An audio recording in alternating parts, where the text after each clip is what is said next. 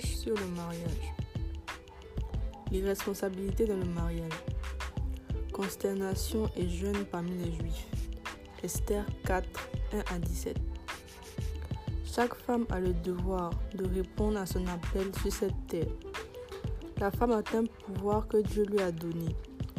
Ce pouvoir se divise en six catégories. Le faire, le savoir-faire, le médical, l'administratif, l'intendance et la restauration. Chacune de ces clés renferme un ministère associé à un homme.